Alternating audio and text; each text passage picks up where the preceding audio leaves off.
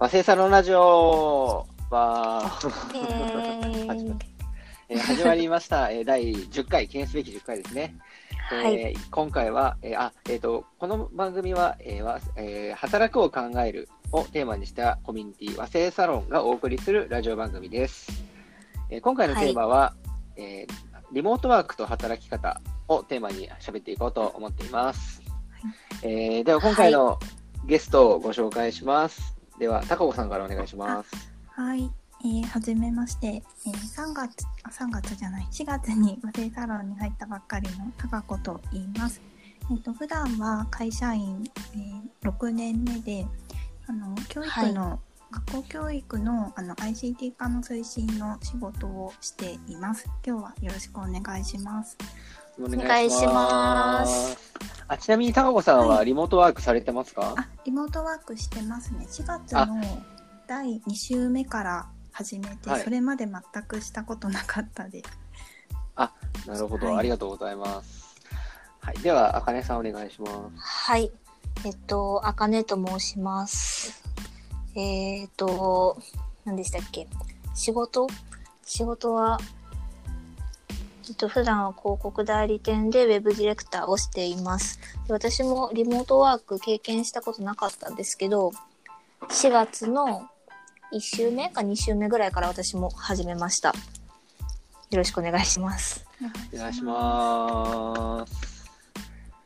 はい。では、えーパーソナリティは、えーと、私、坂口がお送りします。で、えっ、と、私はちなみに、えっ、と、傘の、えっ、と、卸売の会社で、えっ、と、役員をやっておりまして、で、リモートワークを一応していて、まあ、週に、えー3日リモートで、週に2日ぐらいちょっとどうしても出勤しなきゃいけなくて出勤しているというような状況です。はい。はい。まあ、ちょっとこんなご時世なんでね、ちょっとリモートワークについて、はい。あの、話してみようかなと思います。はいよろしくお願いします。お願いしおます。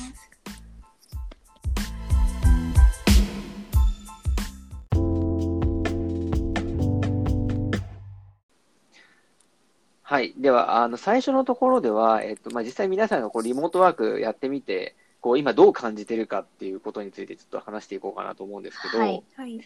えっと、じゃあさっきの順番で、じゃあ、高子さんからこう、実際やってみて、今、ど、ちなみにどういう環境で、あの、リモートワークやられてますか？あ環境い家とかってことです。家のあ、まあ、そうです家でと環か境、とかまあ、本当にもう一人だけなのか、ちょっと家族がいたりするのかとか、そんなような状況ですね。はい。えっ、と、基本的には家でやっていて、今、はい夫と二人暮らしなので、はい夫も今在宅勤務をしていて、二人とも、はい。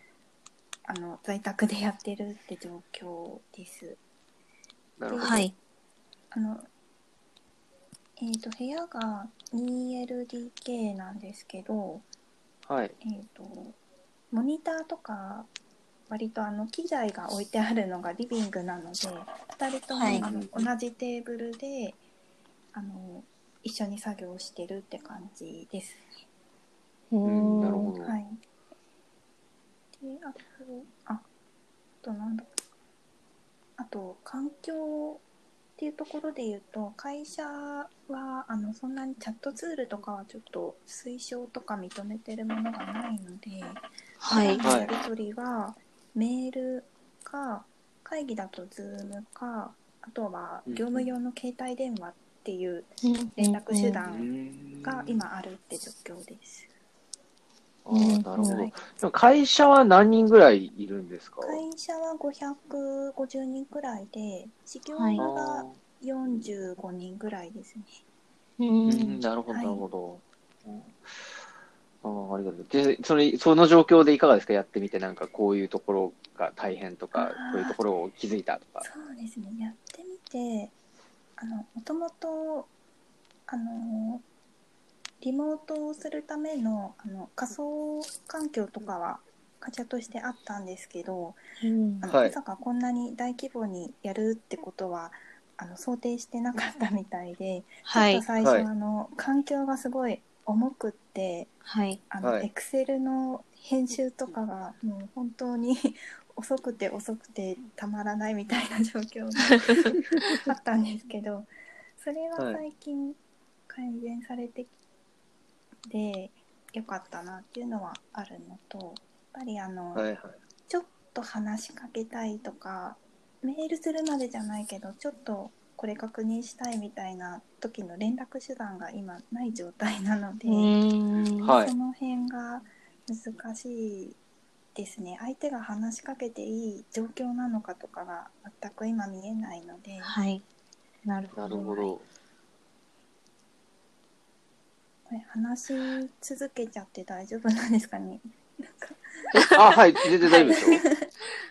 あとは個人的にはあの割と集計数値の集計とか分析の業務があの今まで結構社員から質問を受ける立場なのであの、はい質問を受けて対応してたらあれどこまで進んだっけみたいな状態になっちゃうことが時々あったんですけどはい。その辺が割と集中して取り組めるようになったのはすごく良かったなっていうところはあります。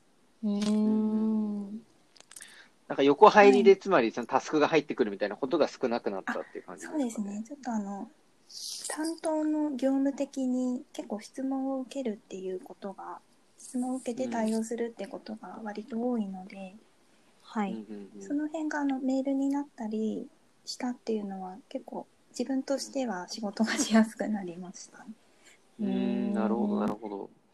確かに仕事にの内容によってはね、確かにそのやりやすくなる人っていうのもまあいるでしょうけど、まあでもやっぱり会社の状況的にその、まあ多分情報システム部の人たちが、なんでしょう、あんまり想定してないような今状況になって いるから、さっきみたいにエクセルが遅くなるとかね、そういったこととかうんうんう、んあと、まあそのチャットがないからちょっと連絡がサクッとしづらいとかね、なんかそういうのとかも起きてるっていう状況なんでしょうね、きっと。なるほど。なるほど。えー、あかねさんはいかがですか？私は環境としては、私も今同居人と二人で暮らしてて、二人とも在宅勤務で、で、はい。今家がめっちゃちっちゃいんですよ。はいはいはい。そう、私、今年の1月に大阪から引っ越してきたんですけど、はい。こっちに。で、その時に、こっちのなんか土地勘が全然ないんで、一旦の仮住まいっていうつもりで借りたんですよ、この家を。ああ、なるほど。で、ある程度、あ、こんな感じかっていうのが見えてきたら、ちゃんとしたとこ借りようみたいな気持ちで借りた家だったんで、めめっちゃ狭いくて、普通に 1K なんですよ。1K に2人で。ああ、なるほど。そうで、予定では春先ぐらいにって思ってたんですけど、この感じなんで、ちょっと待機かなっていう感じなんで、今、1K に2人で24時間ずっと一緒におるっていう、なるほど。って感じですね。ですね。で、仕事の環境としては、まあ、それぞれの机があるんで、はい。デスクというか、椅子と机があるんで、それぞれそこにパソコン置いてて、うんで、その距離感はもう、1、2メーターぐらいのもうすぐそこぐらいな感じで、はい。うん。めっちゃ近い距離で仕事をやってるっていう感じですね。なるほど。で、うーん、まあ、仕事、そうですね。他の同僚とかのコミュニケーションは、うん。割ともうほぼスラックか LINE ワークスでめっちゃタイムリーにめっちゃやるって感じなんで、そこは思ったよりは全然やりやすいですね。うーん、なるほど。ですね。そんな感じです。なるほどな。なんかその、要は、その、まあ、狭いとおっしゃってましたけど、はいその狭さでなんか感じたこととかなんかあります？狭さで感じたことですか？はい。もうお互いの打ち合わせが被ったら最悪ですね。もう声そが、う。もう、ダダ漏れですよ、ね。ダダ漏れですね。うん。いや、でもそのあたりってちょっと会社としても、どうしようってね、感じですよね。これ大丈夫なんかなって思いますけどね。守秘義務とはみたいな感じになっててなんか。そうそうそう。本当にそんな感じですね。そう。でも、あともう一個、個人的にやばいなと思ってるのは、私、はい今の会社に入社したのが3月なんですよ。はいはい、から、まだ2ヶ月目なんですよね。なるほど。で、まあ、3月いっぱいはかろうじで出社してたんですけど、もう4月から完全に在宅になったんで、最初の1ヶ月だけもこうちょっと軽く教わってからもう在宅で実務に入るみたいな感じだったんではい。こう隣について気軽に聞け聞けるみたいな状況が全くないなるほだからど。もうひたすらググるかはい。なんか過去の事例ちょっと漁るかまあスラックとかで聞くかの自力でっていう感じですね今あー。あれ、ま、あれですもんね。ウェブディレクター自体がもう今回の仕事から初めてみたいな感じなんでしたっけ？ですね。一応前職もディレクターはディレクターだったんですけど制作ディレクターで、こうはい。ウェブは全然絡んでなかったんですよ。だからウェブの専門知識がまあいる必要になってきたってことですね確か全くないですね。あと今の仕事が結構関わる人がめちゃめちゃ多くって、はい。まあ、社内もそうですし社外もとかでうん今日のう打ち合わせというか会議というかなんかこう情報共有みたいな場もハングアウトミートに100人ぐらい集まるみたいな100人はあ。からも100、100人ってできるんですか？そのハングアウトで。う。できますできます。でそれで画面共有しながら。やばー、すごー。う。ん Google ってすげえな。すごいですよね。はそうからでみんなにまだ1ヶ月しか会わずに在宅になったのでもう顔も忘れてしまいそうと思いながら。うんああ、でもまあでもそういう人もいますよね、絶対。まあでもまだそのチャットがある分気軽に聞けるんでううんんなんかあんまり一人で仕事してる感はあんまりないですけど、うんうん、でもできれば早く在宅が終わったらいいなと思いながらですねああ、なるほどな。いやありがとうございます。はい一応、まあ僕の話をすると、はい。まあ僕も、えっと、さっき言ったように、まあ、週、だから3ぐらいでリモートしてるみたいな状況で、はい。まあちょっとどうしてもこう物を扱ってる以上、ちょっと出社しないといけなかったりとか、まああと、いかんせんちょっと、なんだろうな、なんかレガシーな、例えば契約書でハンコを押さなきゃいけないとかがベタにある、ちょっと役職的にあったりするので、はい。あの、ちょっとどうしても行かないといけないとか、まああと、僕はその上司回りやってたりするんですけど、はいまあそのプリンターとか、あの、なんでしょうね。例えば複合機とかネットワークとかがちょっと止まったりする時がたまにあるので、はいそその時に行かないとどうしようもないみたいなことがあったりするのうで、やっぱり、まあちょっと完璧リモートがまずできないみたいな現状がまずありますと。で、えっと、まあ僕の今のリモート環境で言うと、はいえっと、まあ、一応奥さんが、え奥さんもちょっと最近、ちょっと新しい仕事を始めたこともあって、はい。ちょっと直近は今出社してるんですけど、うんうんそれまでは、えっと、まあ、家でやるみたいな形だったんですよね。はい。まあ、ただ、一応その部屋がいくつか、まあ、そのに、えっ、と、2DK かな？になるのかな？とかなので、まあ一応別の部屋があるので、めっちゃ部屋分かれて、僕はリビングでやって、あの、奥さんは和室でやるみたいな感じだったりして、はい。まあ、分けてやってます。で、なんか特にこう、なんでしょうね、あの、まあ、リモートやってて、まあ、僕は意外となんかこう、部屋でなくても大丈夫だな、みたいなことはなんとなく思ってはいる、いて、うんうんうん。なんか、むしろちょっと効率上がったなって思うのは、なんか、うん。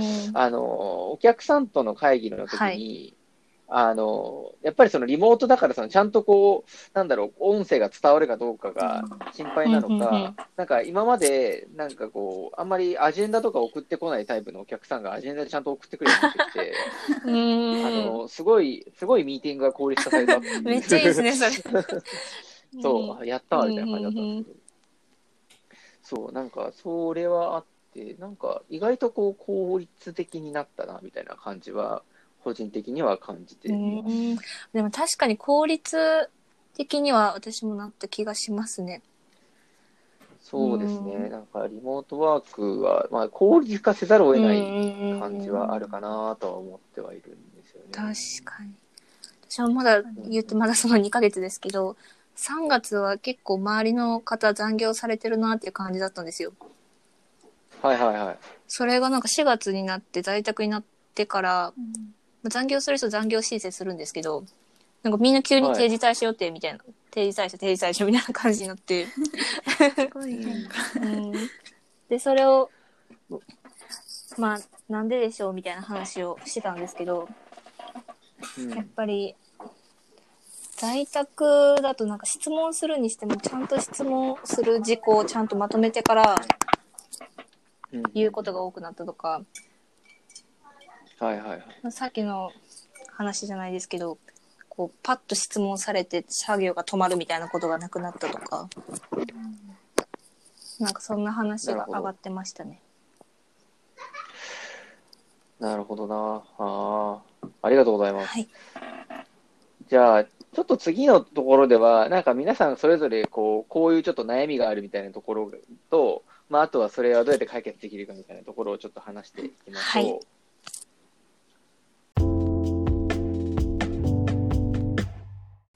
はい、えっ、と、第2部は、えっ、と、リモートワークの、まあ、課題、おのおのが抱える課題とか、まあ、あとそれの解決策とかを話していこうと思ってるんですけど、えっ、と、今ちょっともう一人、あの、ゲストの方が増えたので、ちょっとご紹介したいと思います。あ前澤さんです。イエーイありがとうございます。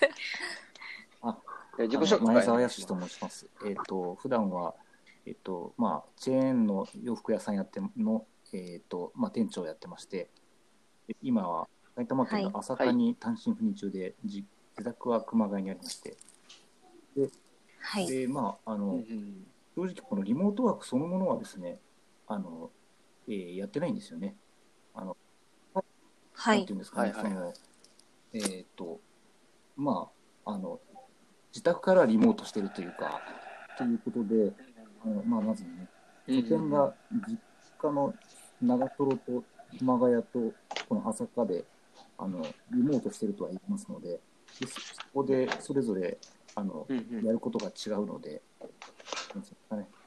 えーまあ、違った意味でのリモートかなと思ってるのと、普段してない側から、はいうんあの皆さんの意見とかあの立場とかにプラスになることがあったらいいかなっていうような感じで、えー参加しました。はいはい、ありがとうございます。よろしくお願いします。はい。では、そう、リモートワークしてて感じるこの課題とか、なんか悩んでることとかって皆さんありますかね？でもなんかさはいっきちょっと収録前に話してた感じだと、なんか運動しなくなったみたいな話うん出てましためっちゃありますよ。ね。そう。いやー、ほんとなんか、僕とかもジムとかをに行ってたので、なんかそのジムがね、一応3密も3密なんで、確かに。あの、はい。行けないし、とか。で、なんか最近だと、で、公園が近くにあるんですけど、なんかそこ行くと、もうやっぱり皆さん運動不足なのか、結構人がいるんですよね、なんか。とかがあるんでね。皆さんされてます？運動って。私全くしてないですね。うんああ。全くしないですね。さっきも収録前にちょっとちらっと話しましたけど、もう iPhone のヘルスケアの、あの、何でしたっけ？万歩計？歩数？歩数、歩数、あ、歩数、ね。はい。前までは1日1万歩ぐらい歩いてたのが、今日は4歩で、はい。昨日は8歩でしたね。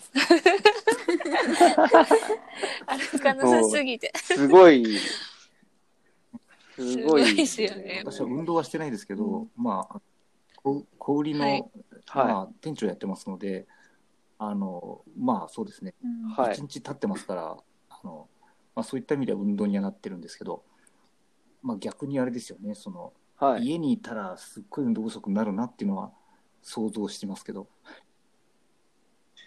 うーん。そうですね。なんかでも、そういう家の中でできる運動グッズがやっぱすごい売れてるみたいですね、今。うんそうですよね。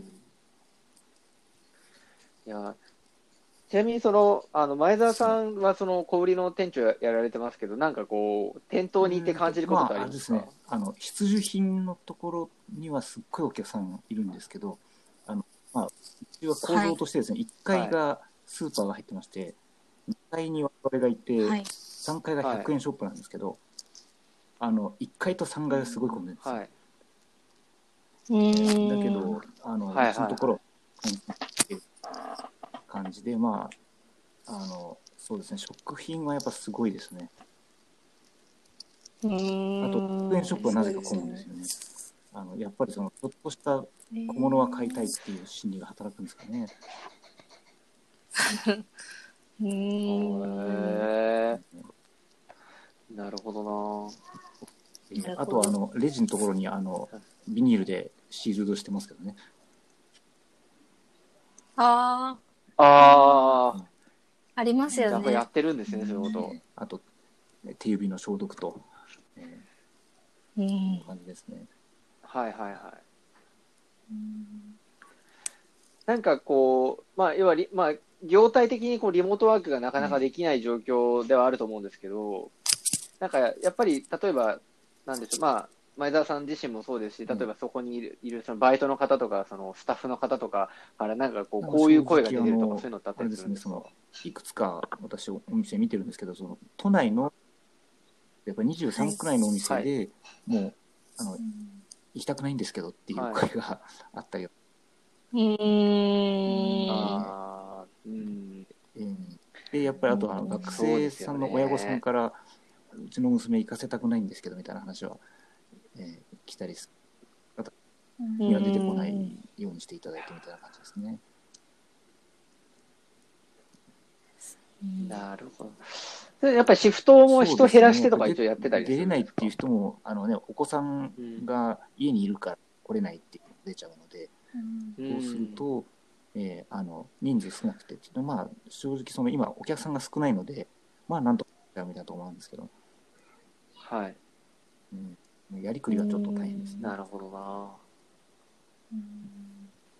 そうですよね。あと困ってるところとしては、まあ、私、その、あの、単身赴任でこっち来てますけど、まあ、もっと田舎の方の自宅からですね、もう帰ってくるなコールが来まして、それが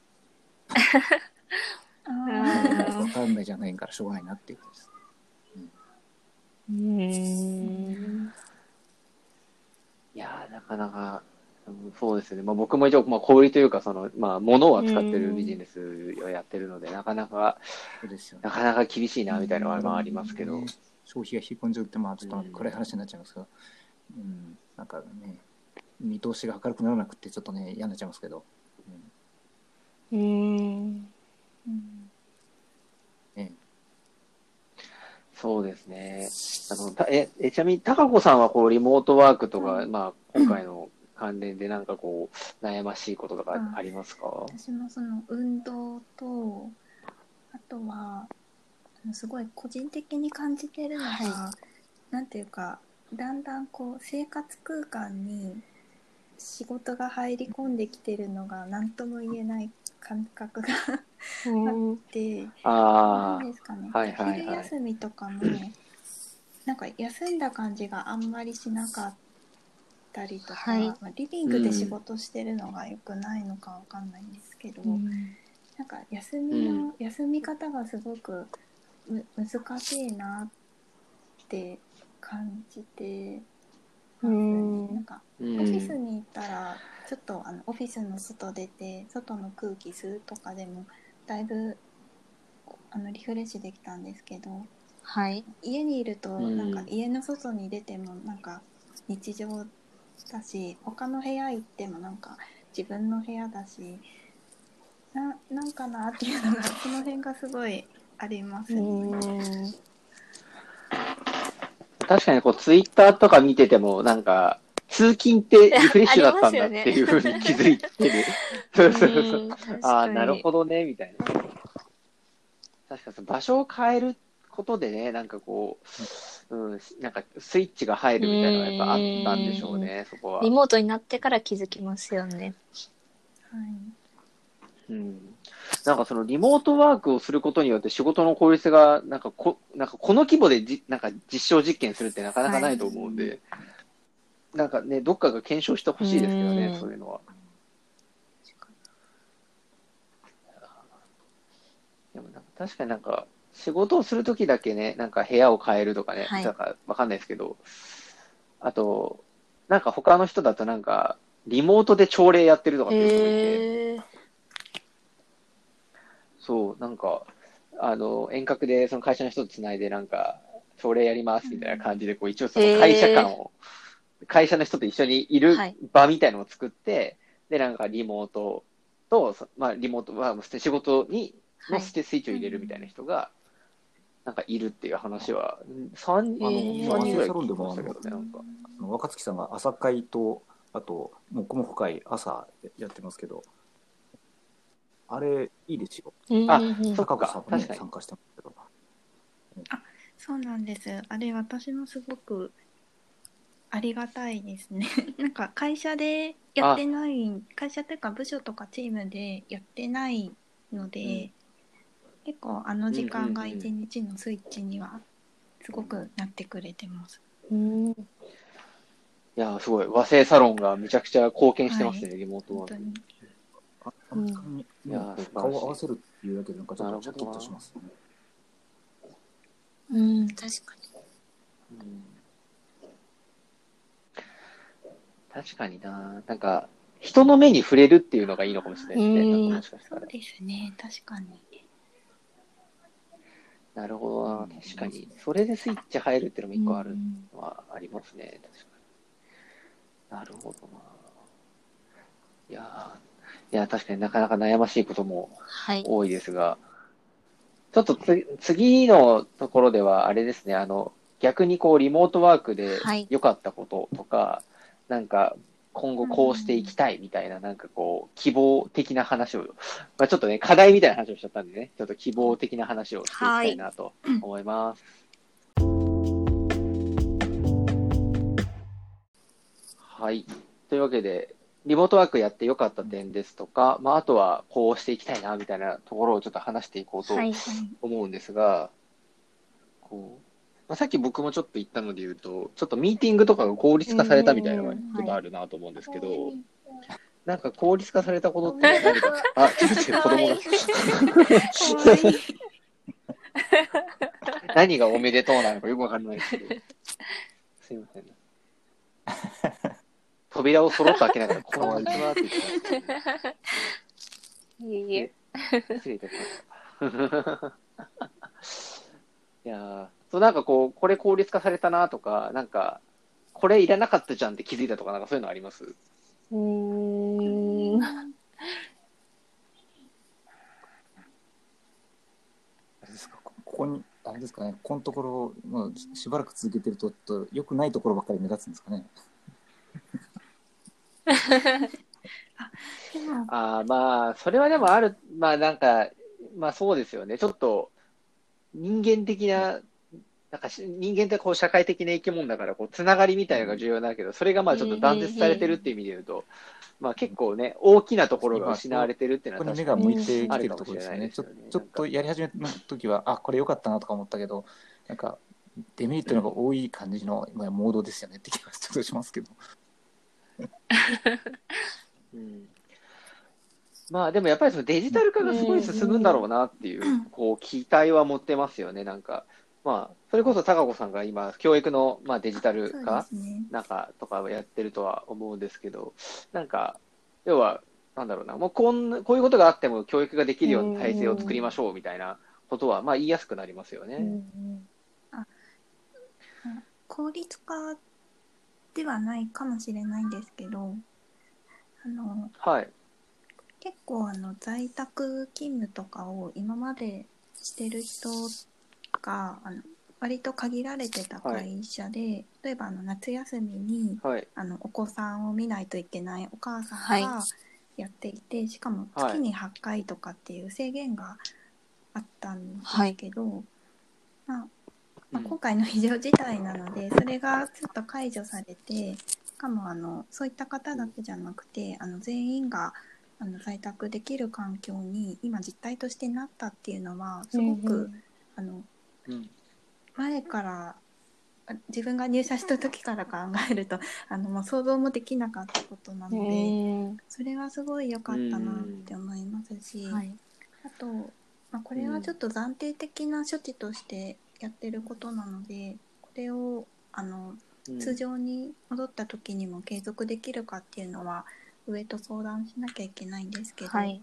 あの今まで手書きでサインでもらってた、まあ、毎月やらなきゃいけないちょっとチェックの項目とかがあったんですけど、まあそれはあのこういう状況になったので、あの全部あの、うん。電子の決済の方にでやりますって運用を倒して、うんあのわざわざあの単位のために出社しなくていいっていうのをちょっと一つ減らすことができたので、なんかそういうふうに大今の仕組みを使っても代替していけるものってあるんじゃないかなって気はすごくしましたね。うんうんはい。なるほどな。確かに。なんかこう、結構そういう大きい決定をするときって、なんかなかなか上の人が、こう、なんかでもやったことないなとかってなると、なかなか決められなかったりしますけど、今回、こう、うん既成事実がいっぱいできちゃったから、なんか結構決めやすくなったんじゃないかなって気がするんですよね、そういうなんか決定を。そう、だから、そこはすごいいいですよね。うん。なるほどな。確かにな。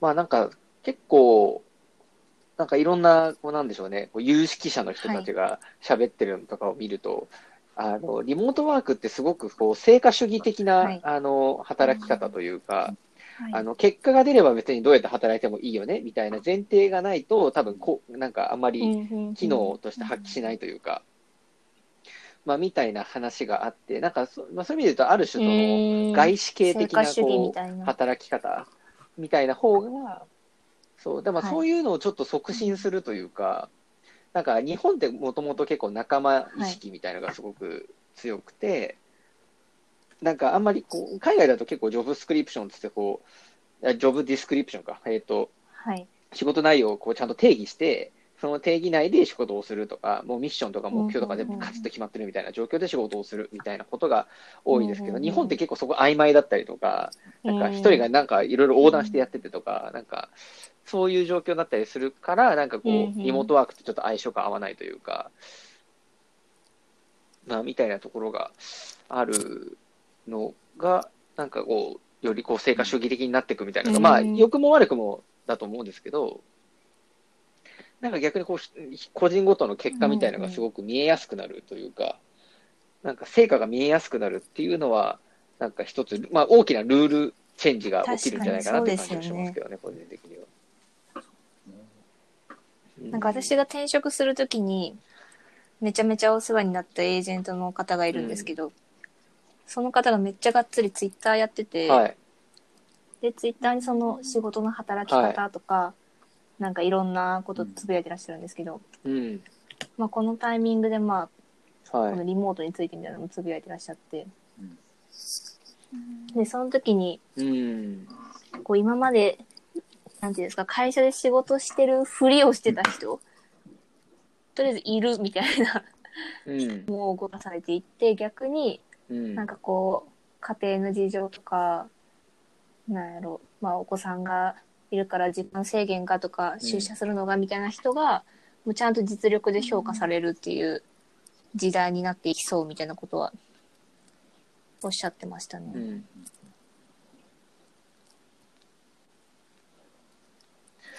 ああ、まあ確かにそうですよね。なんか、そういう日本的なルールとか、その働き方によって隠れていた実力とか、能力みたいな。なところが、こう、見えやすくなるっていうのは確かにあるかもしれないですね。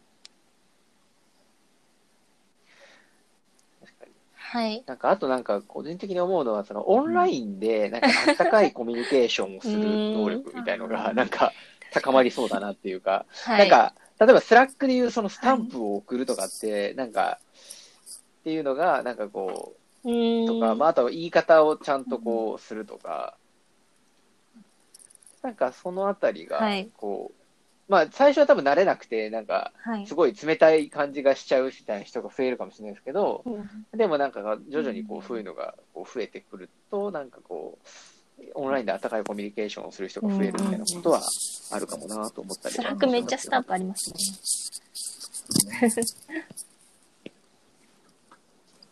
そうそうそう。あなんかあれですね、あやらざるを得ないからっていうところで言うと、なんか、あのはい今ちょうどそのそういうのが苦手な人とあのオンラインでやり取りをはじあのしたりするんですけど、うん、はい。あのあれですね、そのまあ、はい。テキストだけで伝えようとするとどうしてもニュアンスが伝わらなくてこうやってあの声で聞くとまだわかるんですけど、オンラインで。あとはうん顔見たりすればいいですけどあの、うん。まあ、うんうん。その声とかあの、うん。えーまあ、画像とかなしでテキストだけでのオンラインっていうのもあると思うんですけどうん。それはすごくなんかそのニュアンスが伝わらなくてはい。すっごい難しいなっていうふうに、うーん。えーえなるほどな。なんか、最近僕、あの、なんでしょうね。なんか、身内、身内とか知り合いだけで、ちょっと、なんだろう。なんか、まあ、コミュニティっていうと、ちょっと仰々しいんですけど、まあ、ちょっとグループみたいなの作ってて、で、それは、あの、ディス、ディスコードっていうサービスでやってるんですよ。で、それもともとは、その、なんかゲームの、なんか同じゲームのプレイヤーが、そのディスコードの中に入って、で、その中でこうチャットしたりとか、音声でこう、コミュニケーション取りながらこう、ゲームするみたいなことを、まあ、しやすくするためのツールみたいな感じなんですけど、まあ、ちょっとスラックみたいな感じなんですけど、こう、それでいいなと思うのが、うん。その音声チャットっていうのがすぐできるんですよ。要は、なんか電話みたいにみんなが同時につないで同時に解散するみたいな感じじゃなくて、なんか、喋ってる人が途中から入ってくるとか、でそこから途中で抜けるとか、なんかそういうのがすごいしやすいんですね。で、なんか要は立ち話してるのにはい。近いというか、フリースペースで立ち話する場所みたいな、に近いんですよ。だから、なんか、テキストでバーって喋ってて、あ、伝わんないなと思ったら、じゃあちょっとフリースペース行こうみたいな感じで、なんか、音声でちょっと喋って、まあまた5分ぐらいですぐ、またテキストに戻ってみたいな、なんかそういったことができるんですよね、なんかうん。だから、なんか結構そういうテキストと音声のこう切り替えみたいな、そのタイミングを見計らう。力みたいなのが、なんか必要になってくるこなすからと、あとそういうソフト自体もすごくいいのがどんどん出てくるんでしょうね、きっとこれからね。そうですね。なんか、うんスラックだと結構なんか、ちゃんと電話するみたいな感じになっちゃうんで、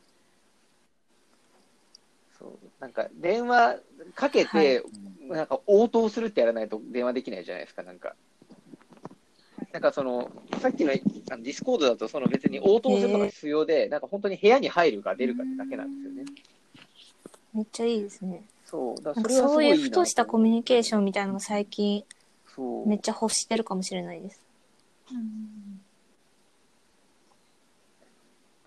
そう、なんか、本当に、なんか、その、身内でやってるやつで言うと、なんか、今ちょっとおしゃべりしませんかって言って、本当5分だけ喋るとか、ななんかそういう使い方をしたりするんですよね、なんか。いいですね。なんか最近、ほんと個人的な悩みなんですけど、いいですか？あの、はい大阪から東京に来たじゃないですか。からまあ職場の人はみんな標準語を喋ってるわけですよ。はいで、家の中の同居人は関西弁を喋ってるわけですよ。はい。で、なんか、はい。こう直接対面で喋るのがもう同居人だけなわけじゃないですか。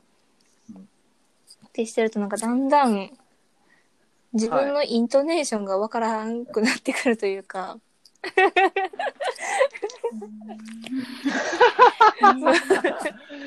独特の関西の悩みですけど。そう関西の友達とこう対面で飲みに行くとかはまあ距離的にも無理じゃないですか。やし、なんか東京に来てる、まあ、大阪の時の友達とかも会えないんで、こう、フラッとしたコミュニケーションが本当に全然なくて、で、まあ、同居人と喋るか、会社の人と、まあ、その、オンラインのなんか打ち合わせとかするかぐらいで、もう、最近イントネーションが本当にダメなんですよね。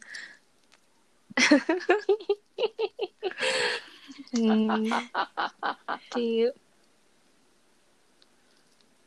いやー、でも確かに、なんか、人と接しないこと、まあ、はいしかもまあ、ちょっとコロナも だけではない、こう、要因もあると思うんですけど、なんかこう、はやっぱり自分の、なんでしょう、うん自分らしさを示す、その方言みたいなところっていうのが 崩れていくっていうのは、うんなんかちょっと不安にはなりそうですよね、確かに。なんですよね。なんか会社の人と打ち合わせしてる様子とかがなるほど、まあ聞こえるじゃないですか、同居人にも。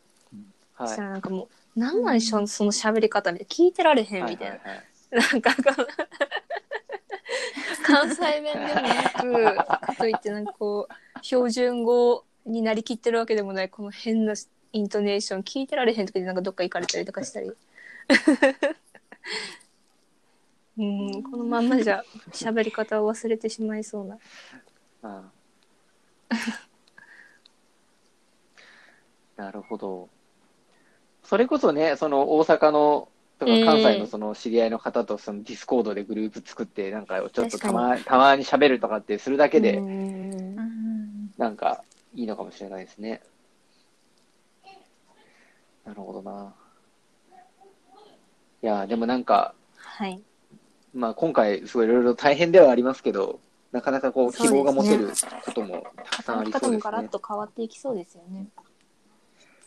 うん。うんそうですね。まあそこに備えて、うんまあ、まあ、な、慣れていったりとか、まあ何か新しいやり方を考えていったりとかしていくっていうのが大切そうですね。なんか個人的にいいことあいやいやはい全然ありが本当個人的なことですけどーあ、どうぞどうぞどうぞ。なんか飲みに行くことがなくなったんではい。お金がめっちゃ溜まっていくっていう、はい。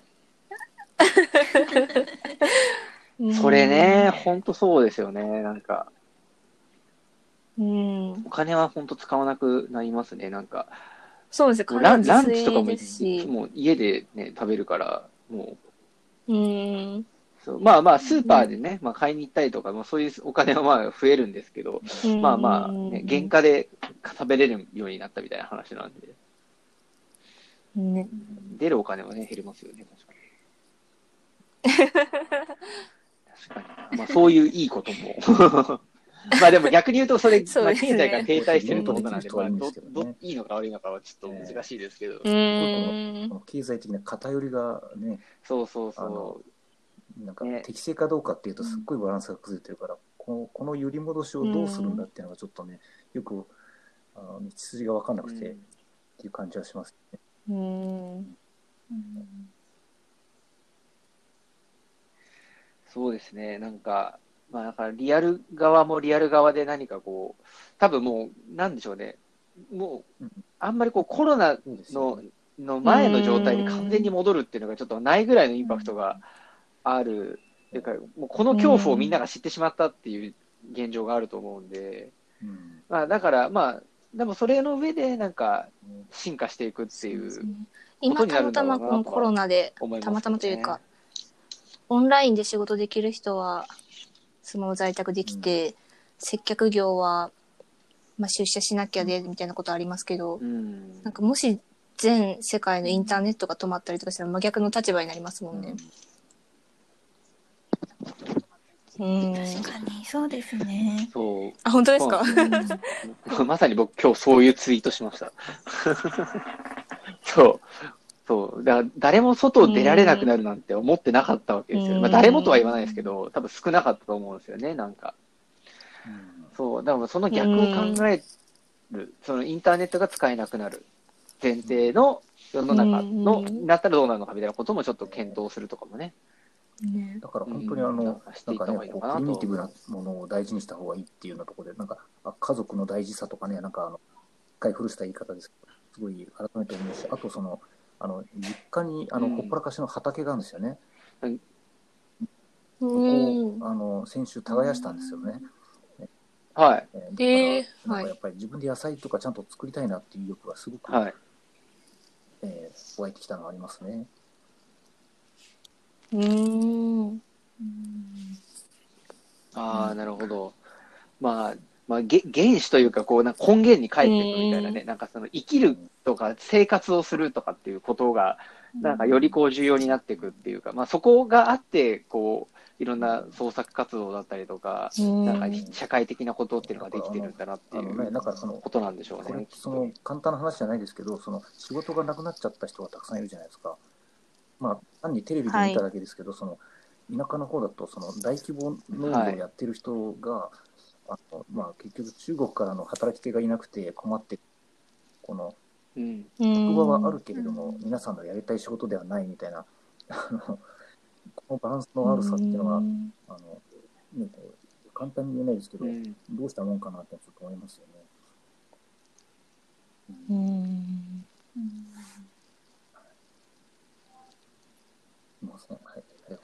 なるほど。いや、ありがとうございます。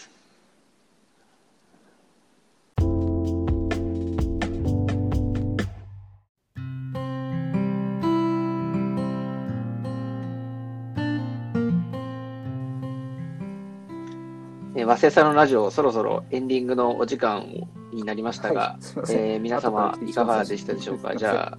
あ、前澤さんからじゃあお願いします。そうですね、あの、あのなんですか、リモートワークはしてないですけど、そのいいろいろね、その、あの、ですかね、こう、うん、あ、これリモートしなきゃいけない現実を突きつけられて、どうしたらいいんだろうっていう、うん。そうですね、うんあの、ちょっと話ができただけでもよかったかなと思うんですけど、お役に立ってわかんないなっていう、あの、なんかその、すっきりしない状況なので、はい今話したからってすっきりはしないんですけど、話せてよかったと思います。うん。ありがとうございます。うん。うんあなんかありがとうございます。そうなんかその小売りの現状みたいなお話しいただいて、すごいなんか、あの、とても参考になりました。はい。さっきの逆で、うんじゃあ、あか、あかねさん。まあでもそうですね。私も初めてのリモートワークで、うん。そうですね。いろいろ感じてたことを一旦吐き出せた感があるので、それは良かったですね。あと皆さんの現状もね、いろいろ聞けたんで、はい。さっきのあの、笠口さんの、あれなんて言うとそれでしたっけ？うんうんうん。テキストとうん。ディスコード？なんかそういうのもちょっと使ってみようあ、と思いました。ディスコード？ですか？はい。はい。はい。ぜひ、ありがとうございます。えー、高尾さんいかがでしたか、私もあのリモートワークとかするの初めてなので皆さんがどう感じてるかっていうのとかあとあかねさんが言ってたディスコードとかはい全然知らなかったので、今日それが知れてよかったなっていうのが一つと、あとはあのうん、さ坂口さんか かさ笠口さんはい。どっちで呼んでいいのかなって思はい、どちらでも呼び方は。はいなんか。あのいろんなこう既成事実ができてる、あの時期なのでっていうのがすごく印象に残って、確かにあの今の時期であのできちゃったことっていうのがあのこれから先なんかいいこいい方向性につながっていくのかなっていうのは自分の業務振り返ってもちょっと感じたのがすごくありがたかったです。はい、ありがとうございます。そうですね、なんか僕としてもなんかこういう状況に、まあ、なりましたけど、こうリモートワークの状況になりましたけど、なんか、なんでしょうね、そういう、まあ、変化とかを、まあ、受け入れて、何かこう新しいものを生み出していったりとか、まあ、変化していくと、なんかこうストレスが軽減されたりとか、うん。なんか新しいものが生まれて楽しくなっていったりするのかなとは思ってるので、なんかうん。個人的にはそういう可能性みたいなところっていうのはすごく感じられましたし、まあ、でもとはいえ皆さん、あの、まあ、リモートワークはリモートワークの方なりの、で、それができない方はできない方なりの、こう、大変さっていうのも、まあ、やっぱりあるんだなっていうのも感じられたんですけど、まあ、でもなんか、そういうことが、まあ、知れたので、まあ、それを踏まえて、こう、いろいろ考えていきたいなというふうに思いました。はい。そういえばなんか最初オープニングで言い忘れたかもしれないけど、今回完全リモート収録なんですよね、これ。そ うそう。ね、こう、どうだったのかなと、ちょっと、もうあのうん実際編集した後の音声をね、聞けて、聞いてるわけじゃないんでわかんないんですけど、うまく収録できてることを祈っていはます。集まってやられてたんですか？うん。そうですね、なんか一人だけリモートとかっていうのはあったりしたんですけど、あ、でも前の完全時に全員がリモートっていうのが初めてなので、ぐらいか。うん。そうですね、まあでもあとはほぼほぼ松さんとかが、集まったりが多かった気がしますね。いや、